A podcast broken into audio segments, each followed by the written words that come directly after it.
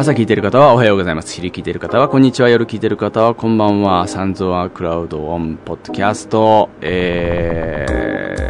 ー、ナビゲーターをさせていただいています。サンゾアクラウド村山拓也でございます。お久しぶりです。えー、2017年、えー、新年明けましておめでとうございます。はい。ね、えー、ほんと1年ぶりの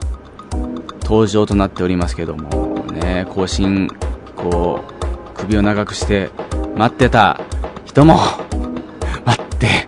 いなかった人も、えー、お久しぶりです、本当ね。あのそう、まあ、ほ、ほんと少数派の人なんでしょうけどね、僕これ聞いてくださってるのは。でも、たまにこう、ポッドキャスト、あの、聞きましたよとかって言って、ポロッとこう言ってくれる人もいるんで、まあなんか嬉しい恥ずかしいって感じですよね。えー、普段こうやって喋んないですからね。えー人見知りなんで。え、ということで、まああの2017年、ね、えっと、そう、元旦今収録してるんですけど、えー、まあとにかく、2017年を、またね、あのーこう、良きものにするためにも、まずに2016年を振り返ることが大事かなと。なんかよく後ろを向くなとかいう、ね、格言というんですか、そういうことを言う方々がいらっしゃいますけども、絶対ね、あのー一回振り返ってですね、反省したりとか、こう分析しないと、絶対また繰り返すんですよね。えーそういう人は。で、えー気づかないでずっと年を取っていく人と、あのーね、気づいてずっと、こう、なんか、スキルアップしていく人とも、両方だと思うんですよ。どんどんそれは年と取るとともにですね、なんかちょっと頭がでっかちになっちゃってですね、あ、もうあの人ちょっと、あのね、ちょっと大変だな、みたいな感じになりかねないのでですね、まず僕は、まあ個人的には振り返って、えー、なんか、言いたかったことは、ちゃんと言いたかったように、ちゃんとね、受け止めるようにします。ええ そういう意味でも2016年振り返ってみましょう。ね。一緒に。えー、まずですね、あの、サンズアクラウドとして僕が、まあ、僕の話で申し訳ないんですけど、あの、えーっと、3曲リリースしました。えー、まず、ニューセンセーションっていう曲と、エビルという曲。この2曲ね、えーロックな曲だったんですけど、えーまああの、トレンド云々っていうところではない、その、まあ自分にしか出せないサウンドというか、サウンドだったり、こう、歌詞の世界だったり、うん、音の作り方だったりとか、なんかそういったので、ちょっと作ってるので、まあちょっとおかしな、おかしなというか、変わった曲だとは思うんですけど、うん、まあこれ自分の中の脳みその中のものなので、えーね、そういう感じで作った、えーニューセンセーションとエビリという曲ですけども、あと、年末にあの、ストーリーという曲ですね。こちらあの、バラードというか、ちょっと静かめの曲で、えーこれもなんか、あの、ふと湧いてきたので、えー作りました。えーでね、昔はね、やっぱりこう、今、今の音を取り入れよう、取り入れようとか、取り入れようとか、そういうことばっかり考えてたんですけど、なんか最近はもう、そういうのもね、なんか、追うのも、まあ仕事ではそういうことやってはいるんですけど、なんか自分、まあサンザークラウドというフィールドでは、なんか本当に、なんか無駄なものをね、そぎ落とした感じの、えー本当にやりたいことをとやろうかな、みたいなところがあってですね。ええあのまあそういう意味でも、この3曲は、ちょっと、ね、えーサンドアクラウドのサウンド、村山拓也が作ったサウンドではないかなというところでね、えーリリースさせていただきましたけども、こちらの iTunes とかいろんな国内外配信サイトで、えー配信しているので、サンズアクラウドで検索していただいてですね、え見つけていただいて、えーダウンロードするなり、まあ、YouTube で見るだけでもいいので、ぜひ、あの、触れていただきたいなと思います。はい。で、えー去年はそう、えー2016年はですね、僕は、そう、ガーデルというバンドを、えーヘビーメタバンド、えーやっててですね、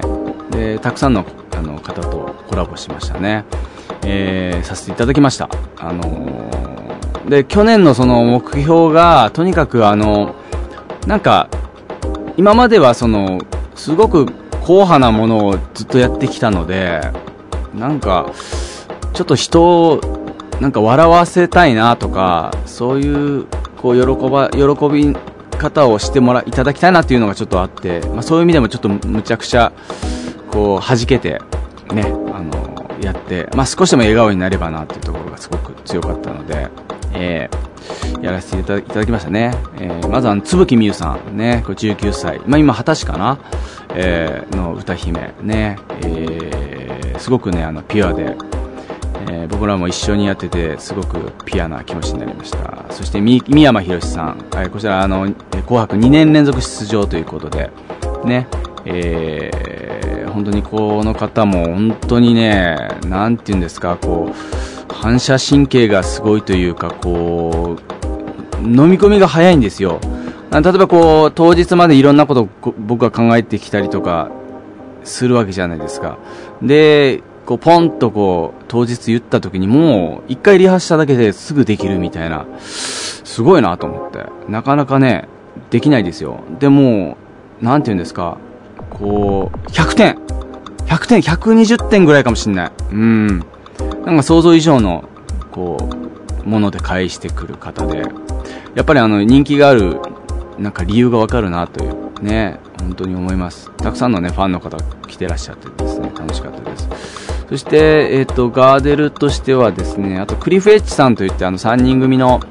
えー、ヒップホップグループがいらっしゃいましてですね、そちらの、えー、あと猫ひろしさんも一緒にやってですね、あの、猫ラップというのをちょっと一緒にやったんですけど、こちらはガーデルで一応プロデュースということで、あのー、ね、ちゃんぽよまるさんと2人で、あの、いろいろ考えて 音作ったりとかしましたけど、ね。こちらあのー、そう、ヤフーのね、動画サイトで確か3位とかなったのかな、確か。うん。で、えー、あと、道のく兄弟さん、年末。えー、こちらあのー、もう、70歳ぐらいの、70歳ぐらいかな？の2人組の兄弟デュオで、で、しゃえっ、ー、と、津軽三味線を弾かれる方で、で、それとメタルを融合して、あのー、なんか、三味メタやってみようぜみたいな感じで。でまあレコード会社の人と一緒にこうなんかいろいろ考えながらやって。もうこの日もこの時もですねライブやったんですけどあのー、ほとんど高齢者の方だったんですけどですねあのー、まずねでっかい音でちょっとびっくりしちゃったらいけないなと思ってちょっと公開リハ公開リハーサルをやって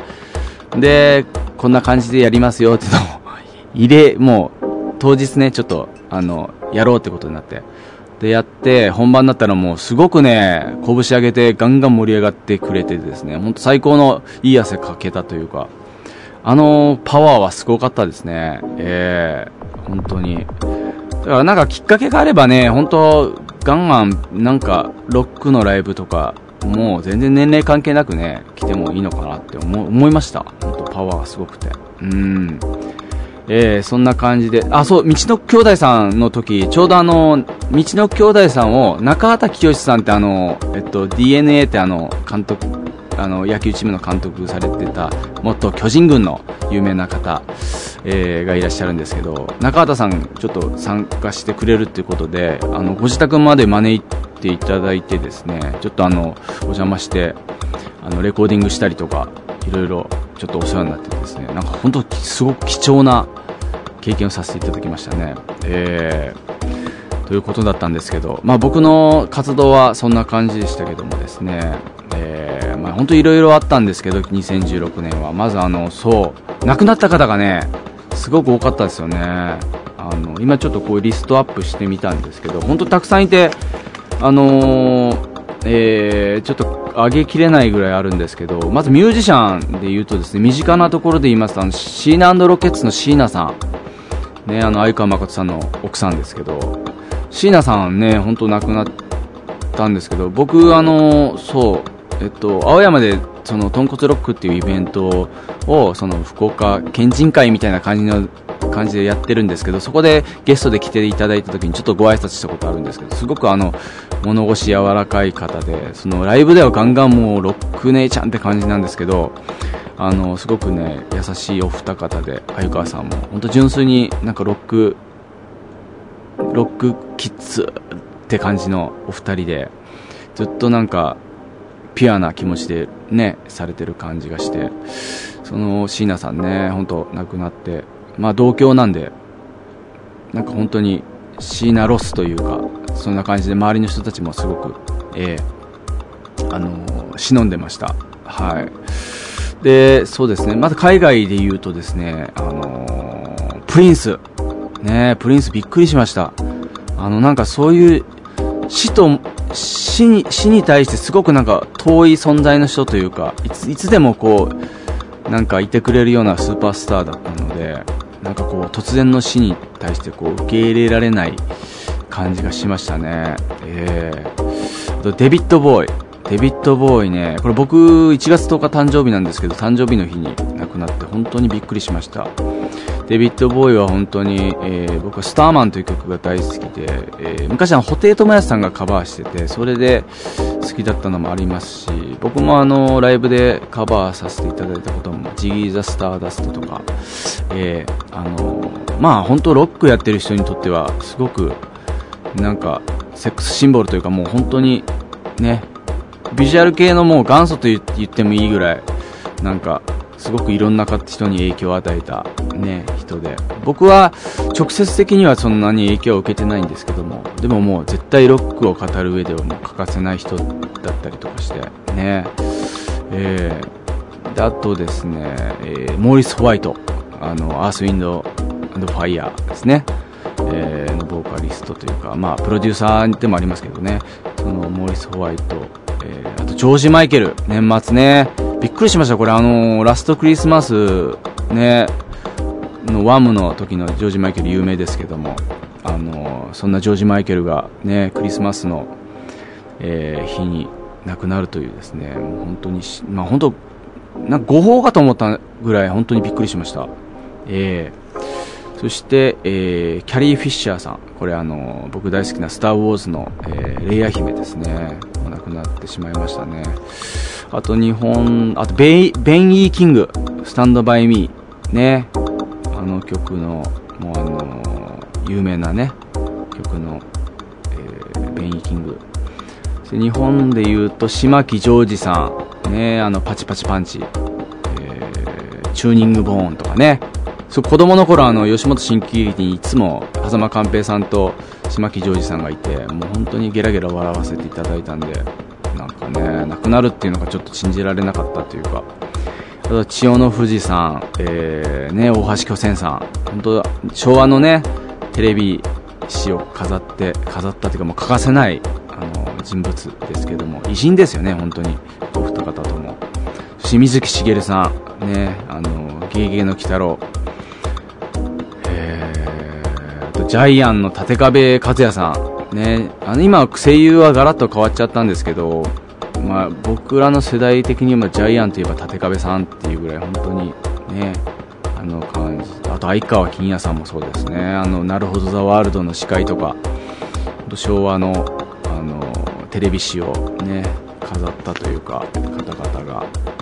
あの、亡くなって、やっぱまあ、そうですね、僕らが子供の頃も、やっぱ親のせ、親とかが、なんか最近よく、あのー、すごくいろんな方が亡くなるねっていうそういう会話を聞いてたことがあったので、まあ自分がそういうもう年代なのかなって逆に思うようになりました。うん。だから逆に言うと子供たちとか、まあ若い世代の方はそういう意識がないんでしょうね、やっぱり。うん。だから親がそういうふうに言ってたことをすごく、なんか考えましたね。思い出したというか、うん。まあ、僕もそういう年代になったんだなっていう。ところが一番強かったですね、えー、でまあそうですね。今日のあと SMAP 解散。これはねなんかこう何とも言えない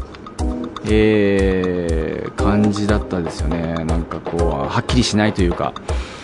でなんか別にその僕はアイドルをこう、スマップの曲、CD を買ってこう聴いてたわけでもないし、なね、そんな熱狂的なファンコンサートにも行ったことないし、あれなんですけど、まあでもテレビでね、いつもその、草薙さん、木村さんも中井さんも、えー、稲垣さんとか香取さんとかもね、みんなこう、出てて、曲も何気に流れてて、もう、こうなんか体に染みついてたのもあって、やっぱりいきなり解散ってなるとドキッとしましたね。で、やっぱり、僕もやっぱスマップロスというか、あの、スマスマとか一時見てなかったんですけど、見るようになりましたし、うん、まあ、ね、5人の言動とかもすごくあの気になりましたし、ね、最後にあのそうあの中居さんがねあの12月31日の日にラジオでなんかもう全てをなんか伝えたかったことをもう沈黙を破ってあのなんかいろいろ言われてましたけどもね。あのなんかそういう一つのなんか時代が終わったっていう感じですよね。いつかはもう終わりが来るというか。うーんいつまでもねこうあるものじゃないんですよ。うーん。その時になってこうすごくありがたみを感じるというかね、えー、いろいろ楽しませてもらったなと思ってうん思います。はいそんな2016年でしたけどもねあの皆さんはどうでした？やっぱなんかいろいろね、えー、身の回りでもいろんなことがあったと思うんですよ。あのまあ、有名人だけじゃなくて自分の周りの人が亡くなったりとか誰か結婚したりだとか、ねえー、病自分が病気になっちゃったりとか、まあ、転職したりとか本当になんかいろんなことがあったなっていう人もたくさんいると思うんですけども僕は本当に去年はいろんなことにチャレンジさせていただいてうんいろんな出会いがあって本当になんか恵まれてるなって思うし、ね、健康もまあ、一回風邪ひいたぐらいなぐらい、本当にありがたいことに、えー、あの、いることができてて、で、あと、まあ、両親がどうかって言ったら、やっぱ今、すごく、ぶっちゃけ言うと、その、あんまり良くないんですけど、でもまあ、ね、その分恩返ししたいなっていうのはすごくあって、まあ、自分なりに何かできないかなって常には考えているかな、今は。うーん。ね、とにかく僕は頑張るしかないので、あのー、なんかちょっとこう、報告できたらなっていうのがすごくあって、頑張ってました。はい。ですね。はい。で、2017年、ね、いよいよ、えー、まあ、これから東京オリンピックとかに向けて、なんかいろんなことが、こう、目まぐるしく、また、こう、ね、変わっていくんでしょうけど、東京という街もそうでしょうけど、日本というね、国もそうでしょうけど、とまあ、アメリカね、大統領選でトランプさんが就任しますし、経済の方もね、すごく大きく動くのではないかなという、もうすぐ、すでに動いてますけどね、すごく。えー、なので、あのー、まあ、不安もたくさんですし、あと天才とかもね、あの、いつ何が起こるか分かんないような状況なので、地震とか、ね、皆さん気をつけなきゃいけない中で、やっぱりこう、まあ、僕らはやっぱり音楽やったりとかそういういろんなものを表現して皆さんに見ていただいたりとかするできるっていうのはやっぱ平和ありきだと思うんですよ、ね、真面目な話しますけど。だからそのね、すべてこう戦争が起こっちゃったり、その天災が起こっちゃったりすると、もうすべてね、あのエンターテインメントに関しては、まあ、勇気づける力にはなるんですけど、すべて止まっちゃいますからね、その、うん、なので、なんか、そう、戦争、未だにやってるその国とかも結構多いので、なんかそういうとこもちゃんと見ながら、その平和っていうものをちゃんと噛み締めなきゃいけないなっても最近思うし、うん、で、その中で自分がこう何を表現できるんだろうかとか、やっぱすごく考えた、考えていますし、今も。うん、自分には何ができるんだろうとか、うん、考えてますし、ね。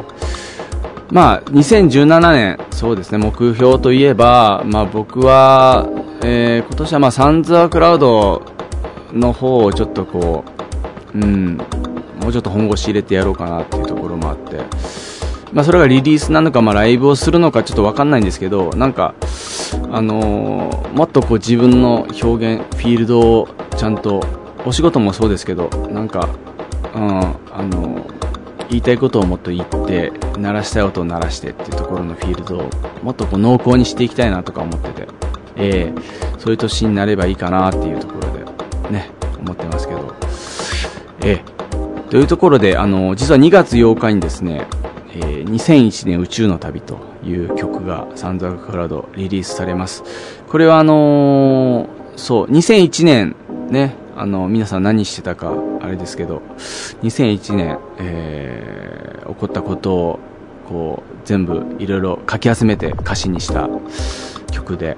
あの、これが2月8日に、えー、配信されますのでぜひ、えー、あの、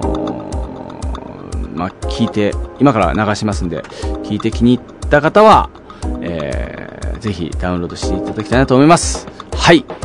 ちょっと長くなりましなっちゃいましたけど、あの、今年はちょっと、あの、ポッドキャストの方も、えー、また更新、なるべくしたいなと思ってて、うん、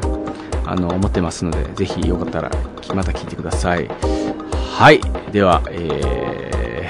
ー、サンザクラウド、 on ポッドキャストでした。では聞いてください。えー、サンザクラウドで、2001年、宇宙の旅。さよなら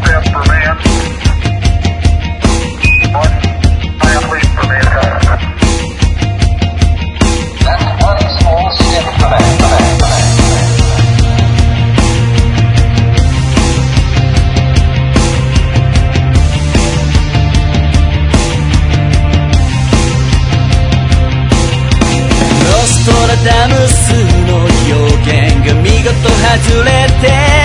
つぶこげてた世界21世紀へようこそ。ウィキペディアビッグバンダルサイドジョージ・フォーカブッシュウェイクモノリスから全てが始まった。スタンリー・キューブリ